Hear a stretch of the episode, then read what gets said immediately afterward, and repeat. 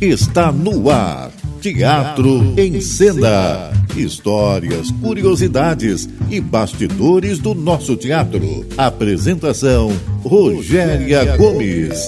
Sempre um grande artista convidado aqui na Roquete Pinto, a rádio que liga o Rio. Olá, ouvintes do nosso Teatro em Cena. Eu, Rogéria Gomes, estou aqui mais essa semana para conversar com vocês sobre o teatro brasileiro, sobre curiosidades, bastidores e tudo que acontece no teatro e a galera que faz essa roda girar. É sempre muito bom estar aqui e fazer um programa especial para vocês. Por isso, a sua participação é sempre muito importante. E eu já te agradeço pelas suas perguntas e pelas suas participações. E você já sabe como faz para falar com a gente. Teatro em Cena no rádio, arroba gmail.com. Então, vamos ao programa de hoje. Estamos apresentando Teatro em Cena. Apresentação: Rogéria Gomes. É possível trazer o universo clássico para o público infanto-juvenil? Esse é o desafio do espetáculo Iolanta, a Princesa de Vidro, inspirado na obra russa homônima de Tchaikovsky. O mote da peça trata de apresentar o mundo sensorial de Yolanta, uma princesa cega desde a infância que cresce sem saber que é cega. A direção do espetáculo é do experimentado diretor Daniel Hertz, cuja trajetória soma importantes espetáculos, além de ser fundador e diretor artístico da companhia Atores de Laura, é com ele que eu converso com muita alegria e satisfação no programa de hoje. Boa noite, Daniel. Bom ter você por aqui. Boa noite, Rogério. Uma honra, uma graça. Que bom, adoro o teu programa. Que bom estar aqui, viu? Ai, que bom. Bom para a gente também que gosta de falar de teatro, com quem gosta e faz teatro. Você, como eu disse, é diretor há muito tempo de uma companhia muito atuante, muito conhecida e reconhecida, mas também dirige espetáculos fora de companhia. A sua experiência em dirigir dentro de uma companhia agrega quando você está trabalhando fora de uma companhia? Da sua companhia, melhor dizendo? Eu acho que sim, porque tem, tem uma, uma percepção da minha parte que é fundamental que todos os integrantes de qualquer projeto sintam aquilo um pouco como se fosse uma criação de todos. Isso é, aquele projeto, mesmo quando é fora da companhia, mesmo quando tem um produtor, que é como se fosse uma espécie de proponente, uma espécie de patrão, uma espécie de pessoa que é o dono da bola, mas é fundamental a gente transferir para todos os integrantes do projeto, atores, atrizes, diretores, é, é, é, equipe técnica, todo mundo tem uma sensação de que é um fundamento sagrado daquele projeto. Então, eu acho que isso é uma coisa que eu carrego da minha experiência como diretor de companhia e que eu tento transmitir na prática, produzindo um ambiente de grupo, mesmo não sendo um grupo. Então, é, agora que a gente estreou, por exemplo, em Yolanta, lá no Centro Cultural Banco do Brasil, é muito especial para mim quando alguns atores chegam para mim e falam assim: Poxa, Dani, que loucura! Eu tenho a sensação que a gente virou um grupo, e eu acho que isso é uma proposta que eu vou fazendo muito delicadamente para que as pessoas, a gente vá quebrando uma certa é, rigidez de que tem um patrão, de que tem alguém que está trabalhando para aquele patrão, a gente vai tentando quebrar essas sensações e produzindo uma diluição nessas relações hierárquicas para que todos se sintam realmente é, uma parte fundamental daquele projeto. Isso serve para contra-regra, para camareira, para qualquer função. Isso é uma coisa que eu acredito. Isso não é para ser não é para ser fofinho, não é para ser legal, não é é porque eu acho que isso produz uma potência maior do projeto. Isso resulta melhor. Isso emana uma energia concreta no palco para o público quando você produz esse ambiente em que todos se sentem um pouco é, proprietários daquela, daquele projeto. Então, eu acho que isso, respondendo a tua pergunta, é algo que eu fui desenvolvendo ao longo da vida, né, como diretor de companhia, e que eu acho que eu tento transmitir minimamente isso em qualquer experiência. Então, quando eu fui dirigir, por exemplo, tem uma coisa legal para te contar. Quando eu fui dirigir uma ópera no Teatro Municipal, o Mozart e Salieri, aí o pessoal me avisou assim: cuidado, porque o coro do Municipal é muito difícil eu trabalhar com eles, eles são muito duros, eles são muito rígidos, acaba o horário do ensaio, não quer mais saber. eu cheguei tremendo, né? Falei, meu Deus do céu, quem é essa galera que eu vou encontrar? Onde eu estou me metendo? Onde eu estou me metendo? E eu cheguei assim, tão tranquilo com eles, valorizando eles, até porque eu valorizo mesmo, porque todos cantam lindamente, todos, todos são fundamentais. Eu acho que só o fato deles sentirem que eles estão ali valorizados já dá uma quebrada nessa, nessa experiência de eu não tenho nada a ver com isso, e eles realmente foram muito, muito amorosos comigo, se, se, é, se mostraram hiper disponíveis. E eu, por exemplo, saí da experiência de dirigir uma ópera no Municipal dizendo que o coro do Municipal é uma, são pessoas maravilhosas, eu não tive problema nenhum com eles. É, isso é incrível mesmo. Você, pelo que você está falando, com certeza você não acredita nessa direção que, que nós convivemos durante muitos anos, que é aquela coisa hierárquica do de cima para baixo. Eu acho que isso nem funciona mais, né? Eu acho que você, não sei se você já partilhou disso no seu momento artístico, mas assim, é, acho que isso já não, não combina mais, né? Ou não, ou eu estou enganada. Não, eu acho que sim, eu acho que essa tua, essa tua colocação é muito interessante, porque toda a discussão sobre abuso moral, a discussão sobre né, que todo mundo tem que tratar todo mundo bem, é uma questão que eu sempre é, achei fundamental por isso tudo que eu já falei. Paradoxalmente, Rogério, tem momentos da vida em que é, você vive certas situações em que é colocado no teu colo uma demanda de você ser um pouco mais rigoroso com as pessoas. Vou dar um exemplo. Você, eu estou trabalhando com você, você é atriz da minha peça, eu estou trabalhando contigo. Aí você chega atrasada 40 minutos durante 15 dias. Tem uma hora que eu tenho que falar assim: vem cá, e aí, qual vai ser? Então, tem, é muito louco isso, porque às vezes a vida te coloca situações em que você você não é, você tem que dar um corte. A ideia do corte é uma demanda do outro. Parece que o outro está precisando de um corte. O outro está precisando que você chegue. Agora, é óbvio que tem 40 mil formas diferentes de fazer esse corte mas esse corte muitas vezes é necessário. Porque... E, e o diretor também, vamos combinar que ele está lá para isso, é uma função. É Exatamente. uma função maneiras e maneiras, mas é uma função. Agora, eu acho que discutir o processo é, de igual, a, a agregar ideias, eu acho que é o grande diferencial, que é o que você faz, muito bem feito. Sim, eu, é, é, eu acho que esse é o caminho. Portanto, que é engraçado, porque na semana de estreia, eu sempre falo assim para o elenco, galera, é o seguinte, a gente vai ter uma demanda de mil coisas acontecendo ao mesmo tempo. Então, se em algum momento eu for um pouco mais ríspido, se eu for um pouco mais assim, é, é, menos doce no, no, trato, por favor, leve em consideração que existe uma pressão enorme de várias coisas acontecendo. E é muito legal, porque aí você também, quando você fala isso, você cria uma cumplicidade com o elenco, para o elenco entender que está acontecendo alguma coisa do outro lado. Então, e que também a sua já... é múltipla, você está com a batuta. Exatamente. É, Como ali é. toma conta da sua parte, né? Digamos assim, né? Mas, enfim, eu acho que é bem por aí. Existe algum ponto comum na sua criação? Aquele ponto que você leva contigo para cada espetáculo, independente da, do tema, da situação? Eu acho que tem alguns pontos em comum, né? É, é, tem, tem uma coisa que eu para começar do outro jeito, né? Tem uma crítica que saiu do essa semana que eu fiquei muito emocionado e que o crítico fala assim: é impressionante como o Daniel consegue dirigir coisas tão diferentes, tipos de espetáculos tão diferentes entre si. Eu fiquei muito feliz com esse elogio, esse reconhecimento, né? Achei muito um comentário muito particular que eu fiquei bem satisfeito, bem emocionado com ele. Mas eu acho que mesmo com essas diferenças todas, existem algumas coisas em comum.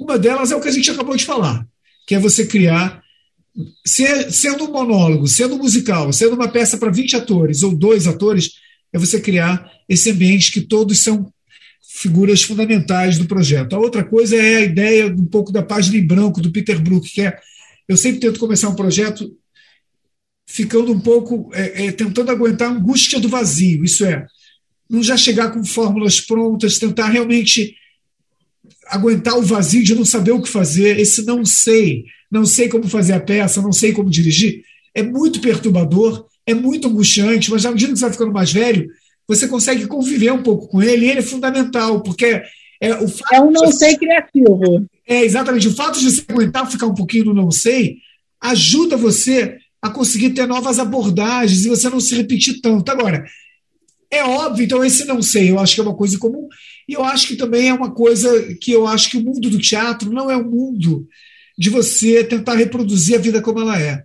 Eu acho que o mundo do teatro é o mundo da distorção, é o mundo da sugestão, é o mundo da parte pelo todo, é o mundo em que é, eu faço uma, um movimento que eu estou cheirando uma flor e essa flor existe, não necessariamente a flor tem que estar tá lá.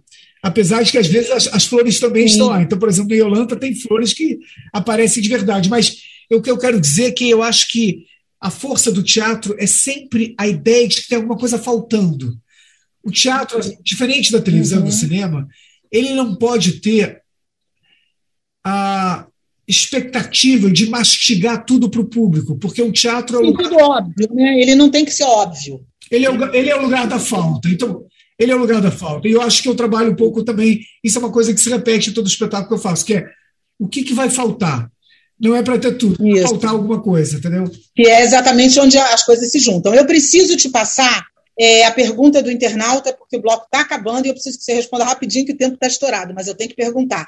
Ele te pergunta é, o que, que você não permite como diretor com os seus atores. Quem pergunta é ela, Fernanda Braga. Olha, eu acho que é, eu não permito uma certa arrogância de você achar que os teus problemas estão acima do coletivo, a não ser que sejam coisas muito fortes, de força maior, né, que não precisa nem ficar dando exemplo aqui, é, doenças graves, e enfim.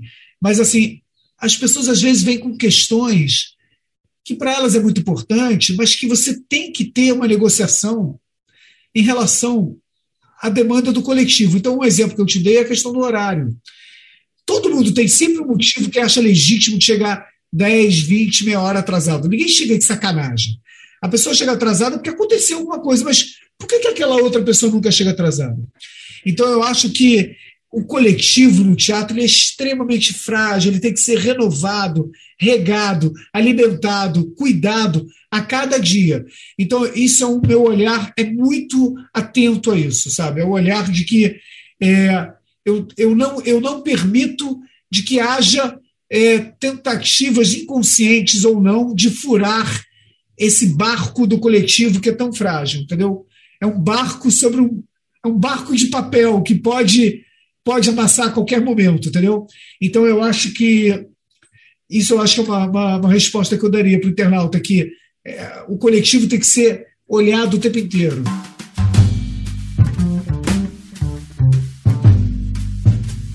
Hoje eu estou conversando com o diretor Daniel Hertz, que está dirigindo a peça Iolanta, a Princesa de Vidro. Daniel, é, Há pensamentos, há pessoas que dizem que diretores de companhia, como o seu caso, e atores de companhia, eles ficam mais engessados para outros processos porque e também mais acostumados a trabalhar só com aquelas pessoas. E isso tem o lado bom, que é você já saber com quem faz, e o ruim, quando você vai para outro lado e tem que é, encontrar mais desafios. O que, que você pensa sobre isso? Eu acho que é verdade. Eu acho que é verdade. E é, isso da Companhia Torres de Laura, por exemplo, a gente, a gente valoriza e a gente dá força para as pessoas experimentarem trabalhar fora, porque as pessoas voltam mais interessantes. As pessoas voltam tendo conhecimentos de outras experiências, outras relações, outras, outras possibilidades de fazer teatro. Então, eu concordo com esse comentário. Por outro lado, eu acho que trabalhar numa radicalidade vertical, isso é, você ficar muito tempo com o mesmo tipo de de grupo produz uma possibilidade de aprofundamento, de cumplicidade, que é muito interessante. Então, eu diria que o equilíbrio disso é o ideal. Isso é, de vez em quando, dá uma traída, sabe? De vez em quando faz uma traição, vai experimentar, dar uma transa com outro grupo, vai namorar outro diretor, namorar outro elenco, e aí você volta com a tua libido renovada, carregada, cheio de tesão para dar, cheio de novas descobertas que você encontrou lá fora e você volta para alimentar o grupo. Então, eu acho que é, é, o engessamento de um mesmo grupo o tempo inteiro é um perigo real. É um perigo. O ser humano, psiquicamente, tem essa coisa da corrosão, né?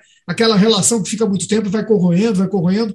Então a gente tem que ficar atento a isso como um casamento, para não deixar essa corrosão ficar uma relação engessada. E eu acho que é um comentário muito interessante. Agora, eu não acho que a forma de tirar o engessamento é você sair fora. Eu acho que a forma de você tirar o engessamento é você experimentar fora. Sair fora é diferente de experimentar fora vá lá, vive umas experiências e depois você volta. Uhum. As companhias de teatro elas ajudam, sem dúvida alguma, a solidificar a dramaturgia. Ela a dramaturgia daquele tempo. É, ela imprime uma assinatura, ela imprime um estilo. A gente teve companhias brilhantes ao longo da história da dramaturgia brasileira, né? E companhias incríveis e que deixaram sua marca, TBC e tantas outras. É, Maria Clara Machado, com a Conto com Tablado, e por aí vai. É, no Brasil, a gente tem muitas dificuldades atualmente, em mandar atualmente, que já não é tão atualmente, em manter essas companhias.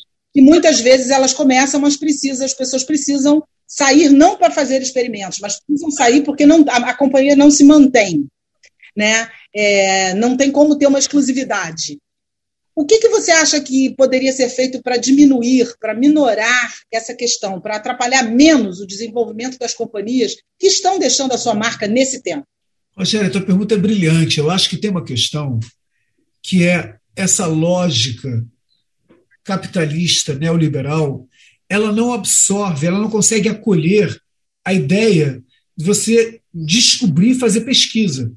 Então, uma companhia de teatro, ela traz no seu, na sua essência a ideia de experimentar linguagens.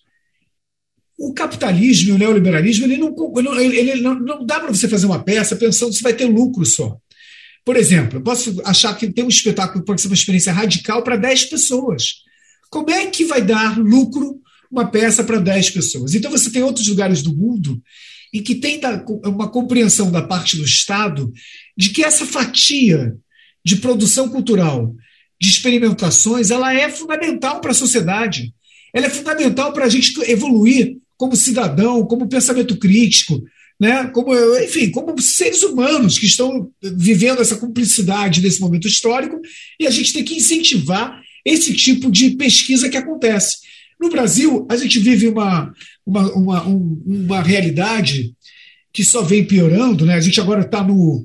A gente chegou no fundo do poço agora com esse governo, né? mas eu, eu diria que a gente já tem isso um pouco diante também, que é uma dificuldade de um reconhecimento da parte do Estado de que o teatro não é necessariamente algo lucrativo o teatro também é algo que é lucrativo de outra ordem, e não da ordem financeira. Então, como é que você faz para acolher, para absorver grupos, companhias e experiências que não necessariamente visam lucro, mas essas pessoas têm que sobreviver do mesmo jeito. Então, é. Porque alguém poderia estar falando, ah, então não precisa de lucro, azar o teu. Não, azar o meu não. Porque essas experiências elas são muito ricas para a sociedade elas trazem uma possibilidade de você ver o mundo de uma forma diferente, com outro prisma. Isso só contribui para todo mundo.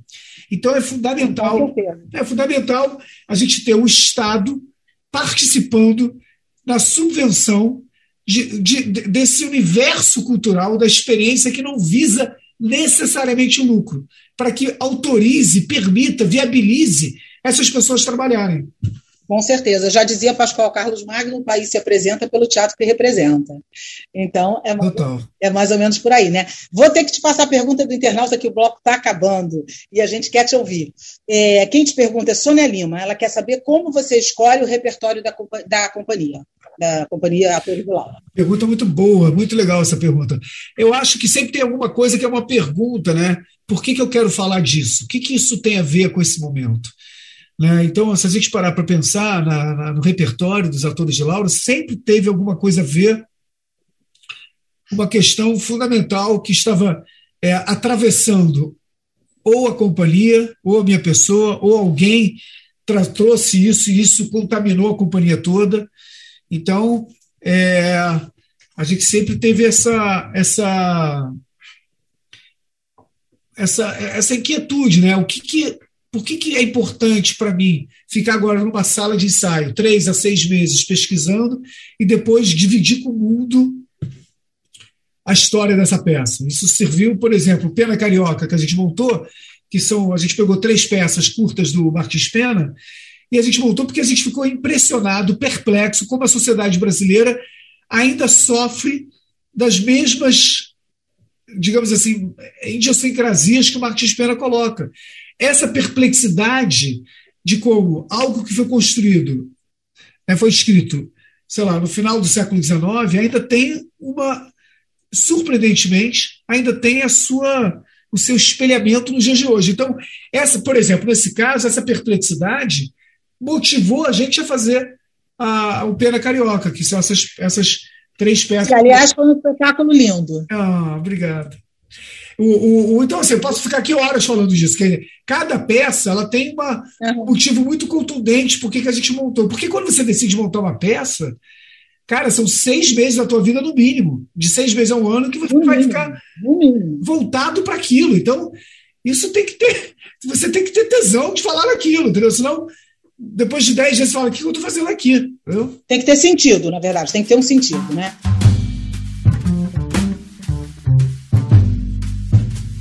Daniel, que fontes você bebe como diretor? Ai, difícil isso, assim. Eu acho que são tantas fontes, né?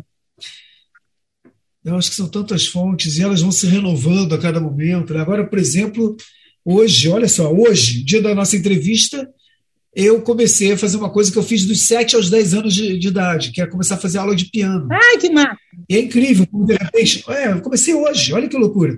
E, e, é interessante como, de repente, fazer aula de piano. Na primeira aula, eu já percebi como isso vai me ajudar como diretor, fazer aula de piano. Então, eu acho que as fontes são inúmeras. Eu acho que o ator, assim como o diretor, é uma esponja que fica atento a tudo que acontece, e ao mesmo tempo fica. fica é, é, é, estudando para que tudo possa servir de matéria-prima. Então, eu acho que é óbvio que eu tenho uns grandes, umas grandes referências, uma pessoa, uma diretora para mim que foi assim uma inspiração muito forte na minha vida, na minha carreira, foi a Pina Baus. Uhum. A Pina Baus ela tem alguma coisa do corpo, da palavra e do teatro e da dança que me fascina muito. Né? Ela conseguiu trazer uma possibilidade de juntar corpo, palavra, teatro e dança, que é uma coisa.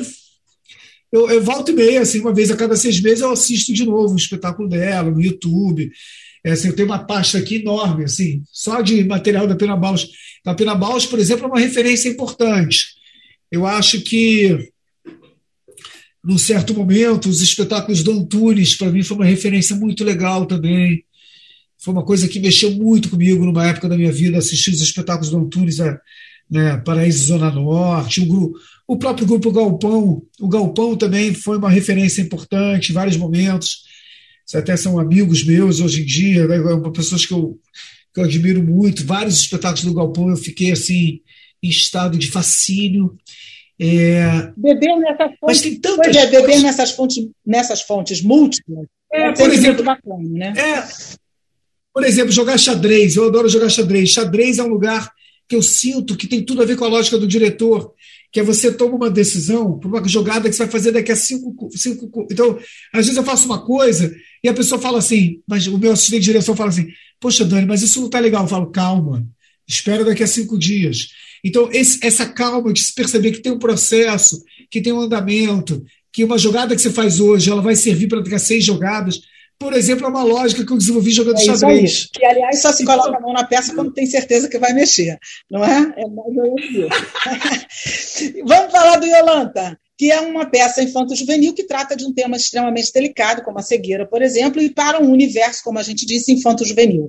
É um mundo sensorial, você está trazendo muita novidade para um público específico. Qual foi teu ponto de partida para esse trabalho? Você já conhecia esse texto? Não conhecia, não conhecia o texto. A Vanessa Dantas, ela me apresentou essa história, né? Aí depois eu fui estudar. Primeiro fui estudar muito a ópera original do Tchaikovsky, né? É, que é a adaptação que a Vanessa e a Ana Paula fizeram é em cima dessa ópera original, que é uma ópera lindíssima. E é, Yolanda, eu acho que a primeira pergunta que a gente se lançou é o que tem de fascínio, de fascinante, não é não é o fato da Yolanta ser uma princesa cega, mas quantas qualidades ela tem por desenvolver toda uma potência sensorial de que a gente atrofia. Né? A gente pode dizer que a visão ela é, um, ela é uma coisa fascinante, é linda a gente poder ver as coisas, mas ela também atrofia os outros sentidos. E a Yolanta, né, ela, é, o príncipe Florian se apaixona pela Yolanta não porque ela é cega, mas porque ela tem toda uma filosofia de vida, tem toda uma forma de abordar as coisas, de se sentir as coisas, de falar sobre as coisas, que é de uma originalidade incrível. E isso faz com que aquele garoto, aquele príncipe, se apaixone por ela. E eu acho que isso norteou o trabalho. Essa ideia de que a diferença interessa. É sempre a diferença. A gente vive numa sociedade polarizada, hoje em dia, em que a gente está o tempo inteiro jogando pedra na diferença. E eu acho que, nesse momento, um projeto como esse ele é muito interessante, porque a gente, de uma forma muito sutil, muito subliminar, a gente transmite para as pessoas a ideia de que a, diferença ela é a grande potência humana. É na diferença que a gente fortalece. É você, quanto mais diferença você entrar em contato, mais você vai se você vai abrindo tu, as suas possibilidades de percepção sobre o mundo. E eu acho que isso foi, digamos assim, a, a nossa nosso caminho inspirador para esse projeto. E vocês deram um salto do século XV para o século XXI. O que que, na adaptação, né? O que que, rapidamente, a gente realmente tem que terminar o programa, mas eu queria saber o que que você, qual foi o, o achado para esse pulo? Eu acho que quando, quando a Vanessa e a Ana Paula trazem para esse lugar chamado Parnaso, que é uma coisa que a, a inspiração é como se fosse assim, a Serra de Petrópolis e Teresópolis, né? um lugar que nem fala-se claramente isso, mas essa é a inspiração, eu acho que traz uma proximidade, né? traz um lugar. A gente sai lá da Rússia, sai daquele lugar frio, sai daquele lugar gelado e vai para um lugar que tem uma geografia que nos é mais familiar. Então, eu acho que isso. A gente vive num lugar, né? O Brasil é um lugar muito exuberante em relação à natureza. E essa exuberância também tem nesse universo da, da, da, dessa, dessa peça. E eu acho que isso é bom, porque isso nos aproxima, isso cria mais cumplicidade com o público. Pergunta do internauta para você. Quais as suas aspirações como diretor? O Wellington Xavier. Ai, cara, tem tantos projetos que eu quero fazer, né, que é, é difícil assim, responder essa pergunta. Eu acho que, como diretor, eu acho que tem um pouco a ver com uma coisa que eu já falei com você, Rogério, que é, é conseguir que a gente viva num país em que seja possível, viável fazer teatro, que o teatro não vire uma coisa que esteja tão à margem da sociedade. Eu acho que, do ponto de vista político, é a primeira coisa que eu tenho para falar. Como, como artista, eu posso, de alguma forma, ajudar a repensar essa lógica neoliberal que a sociedade brasileira desenvolveu em relação às artes. Que a arte não é algo, um produto só lucrativo, como eu já falei antes. E eu acho que tem milhões de projetos. Eu, por exemplo, tenho um projeto que eu sonho em fazer, que é o Rei Lear. O Rei Lear é um projeto que eu tenho assim. Acho que quase todo montar. diretor tem. é, é. Eu acho que eu vou chegando, assim, estou ficando mais velho, acho que tem a ver. É. Sabe, é, um, é, uma peça que tem tudo a ver, tudo a ver uhum. com várias, várias questões e, e eu, o projeto que eu falaria agora é o Rei Lear, sabe assim. Tem, tem os, os Exilados também, que é uma peça do James Joyce, que eu tenho muita vontade de falar, que é uma abordagem muito original sobre traição, que é um tema que me tocou muito na vida, essa questão, como é que a gente se relaciona, relaciona com essa cultura monogâmica, né? se ela dá vazão para essa potência amorosa que todos nós temos. E essa peça do James Joyce, Exilados, ele traz uma abordagem muito original sobre esse assunto, é uma peça que eu tenho vontade, mas enfim, eu, tenho, eu posso ficar aqui uma hora falando de peças. muitas vontades. Me diga uma peça memorável que você assistiu ou fez. Ai, que eu assisti. Ou que você fez, como quiser. Não, eu posso falar duas. Uma que eu fiz, que eu acho que eu sou muito apaixonado, que é o, a peça Absurdo, do, da, com a Companhia Torres de Laura, que é uma criação coletiva com começo, meio e fim, não é, não é uma estrutura de sketch, é uma história inteira. Eu acho que a gente foi, chegou num lugar muito bacana dentro do gênero teatro absurdo. E olha, é, de que eu não tenha feito, eu hoje me veio assim, eu vou ficar com o Romeu e Julieta do Grupo Galpão. Essa quase sempre é citada aqui, é maravilhosa mesmo. Agora, gente, é chegou a hora do nosso Boas do Teatro. Vamos lá, anota aí que tem coisa boa para todo mundo. Eu de Você apresenta histórias reais costuradas por textos literários, além de música, imagens e poesia. Tudo isso entrelaçado com humor e situações corriqueiras do cotidiano. A peça é protagonizada pela atriz Denise Praga. A direção é de Luiz Vilaça e direção musical de Fernanda Maia. De quarta a sábado, às sete da noite, domingo às seis, no CCBB. Rua 1 de Março, 66, Centro. É, Quando eu não for, eu quero amar desse jeito. É uma comédia ácida que trata de uma mãe que não aceita o casamento do seu filho com uma mulher de classe social diferente. No elenco, Vera Fischer, Larissa Maciel e Mohamed Rafush, com texto de Eduardo Barker e direção Tadeu Aguiar. Quarta, domingo, sete da noite, no Sesc Copacabana, é, na Domingos Ferreira, 160. São as nossas boas de hoje. Agora vamos para a hora da nossa dica. A minha dica da semana vai para o Patinho Feio, em, em ritmo de cordel, que está no Sérgio Porto, de sábados e domingos, às três da tarde e às cinco da tarde, já que a gente está hoje falando de espetáculo infanto-juvenil. A sua dica, Daniel? Cara, eu, eu, eu, não sei se vai estar em cartaz ainda. Eu acho que está essa semana. Eu vi, eu amei Pinóquio. Ah, tá em cartaz, maravilhosa. Cara, eu amei a peça, achei espetacular. Pinóquio, lá no CCBB também, achei muito bom. Já entrevistamos a Liane aqui. É maravilhosa mesmo. Cara, eu achei, excelente achei dica. Excelente dica. Agora eu queria que você convidasse as pessoas é, para te assistir, porque é o primeiro ouvinte que nos escrever no Teatro em Cena no Rádio, arroba gmail.com, um, um par de convites para Iolanta, a Princesa de Vidro. Por favor, convida aí os nossos ouvintes. Onde vocês estão, horários? Então, a gente está. A Princesa Yolanda está no Teatro 2 do Centro Cultural Banco do Brasil, sábado e domingo às 4 horas da tarde. É, venham, porque é um, a gente está muito apaixonado pelo espetáculo, espero que todo mundo goste. É, um, é uma ópera infanto-juvenil, uma opereta infanto-juvenil, músicas lindíssimas, o elenco arrasando, as músicas do Vladimir, maravilhosa, adaptação da Vanessa Ana Paula, incrível. Quer dizer, é um espetáculo que está indo super bem. A gente não vai ficar muito tempo, acho que até, se eu não me engano, segunda quinzena de março, então veio logo. Peguem esses convites. E Temos venham. que prestigiar, porque realmente eu, eu, ainda não assisti, mas eu sei que o espetáculo é lindo e eu vou nessa próxima semana. E um beijo, quero deixar um beijo registrado para o Vladimir Pinheiro, um amigo querido, um músico talentosíssimo, um ator incrível. Quero te agradecer, Daniel. Muito obrigado pela tua entrevista. Foi um prazer imenso conversar com você, receber você aqui no Teatro em Cena. E eu te desejo todo o sucesso possível nessa e nas próximas empreitadas. Tá bom? Olha, obrigado. Conversa deliciosa, foi ótimo. E obrigado pelo espaço, é sempre bom conversar Obrigada, com você. Obrigada, querido. A gente se vê breve. E a vocês que estão aí do outro lado, muito obrigado pela audiência. Agradeço também aos nossos técnicos, produtores, parceiros e a vocês pela pergunta, pela participação. Continua com a gente. Semana que vem tem mais. E como vocês já sabem, podcast depois que o programa for ao ar.